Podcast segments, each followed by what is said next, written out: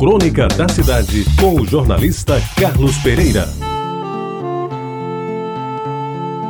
Muito bom dia, amigos ouvintes da Rádio Tabajara.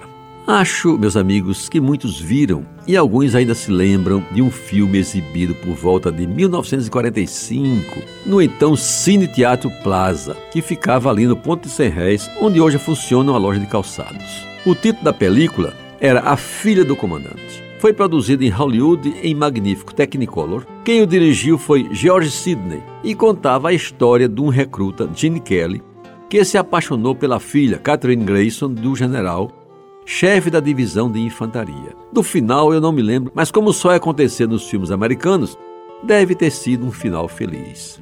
Esse introito, meus amigos, se justifica para que eu possa contar a história de uma outra filha de comandante, esta brasileira, mineira e protagonista de um fato que aconteceu na vida real e que tem algo a ver com aquele elogiado filme americano, excluindo-se a figura do soldado, como os ouvintes verão a seguir. Deu-se que, no final dos anos 50, a turma concluinte do curso colegial do Liceu Paraibano escolheu como paraninfo o então governador de Minas Gerais, Bias Fortes. Alegando a histórica aliança entre a Paraíba e Minas Gerais, que ao lado do Rio Grande do Sul lideraram a Revolução de 1930, os estudantes convidaram o governador mineiro, que não só aceitou o laurel, como além de ter vindo a João Pessoa para a cerimônia de colação de grau e a festa no Cabo Branco, ainda proporcionou a todos os concluintes uma magnífica excursão ao Sudeste, incluindo uma semana no Rio de Janeiro e 15 dias em Belo Horizonte, tudo às expensas do governo mineiro. Na capital das Minas Gerais, à época uma cidade ainda pequena, com pouco tráfego, bastante arborizada e de clima ameno, os estudantes paraibanos, capitaneados pelos professores Aníbal e Hugo Moura e Aurélio de Albuquerque, de saudosa memória, foram brindados com várias homenagens, uma das quais um coquetel no Salão Nobre do Palácio da Liberdade, com todo o secretariado presente. Foram igualmente proporcionadas visitas às cidades históricas de Minas, como Ouro Preto, Sabará e Congonha do Campo, entre outras. Mas o motivo da crônica é a presença de uma bela moça que todas as manhãs encantava os estudantes visitantes hospedados no Departamento de Instrução da Polícia Militar, um complexo administrativo esportivo dos mais modernos. Ela ensinava os primeiros passos de natação aos filhos dos oficiais, sendo, portanto, muito justificável a exibição dos seus dotes físicos em torno e dentro da piscina olímpica existente no parque.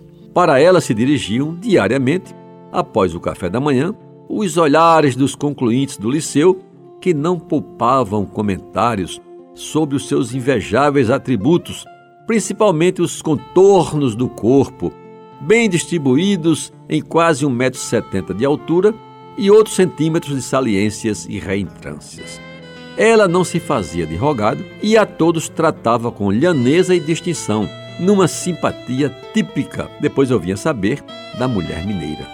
Soube-se que era filha do comandante da briosa Polícia Militar de Minas Gerais, um austero militar conhecido pela rigorosa disciplina que impunha à tropa e aos filhos, em casa, é claro. Pois não é que o nosso herói, nascido em Jaguaribe, magrinho, pobre e até mal vestido, caiu nas graças da filha do comandante? O primeiro olhar, ele pensou que era para o colega que estava ao seu lado.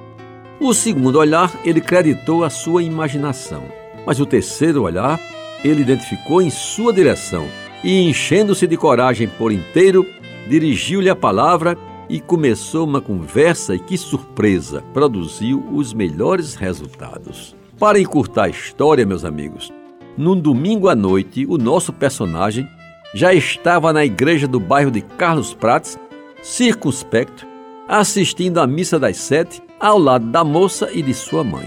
Depois da missa, uma ida à casa onde o comandante o recebeu formal e educadamente, ele tremendo de medo ao lado da filha do homem. Ofereceram-lhe lanche e um terraço só para os dois. Daí para os abraços, beijos e outras carícias mais avançadas, cuja descrição não cabe fazer neste momento, foi um pulo. E assim caros ouvintes, se conta a história de um namoro que durou o tempo certo, isto é, enquanto nosso mirrado representante esteve em Belo Horizonte. E foi um bem-sucedido namoro, que, por essas coisas do destino e graças a Deus, não veio a se transformar num mal-sucedido casamento. Adivinhem quem era esse mirrado representante paraibano. Era sim o locutor que vos fala.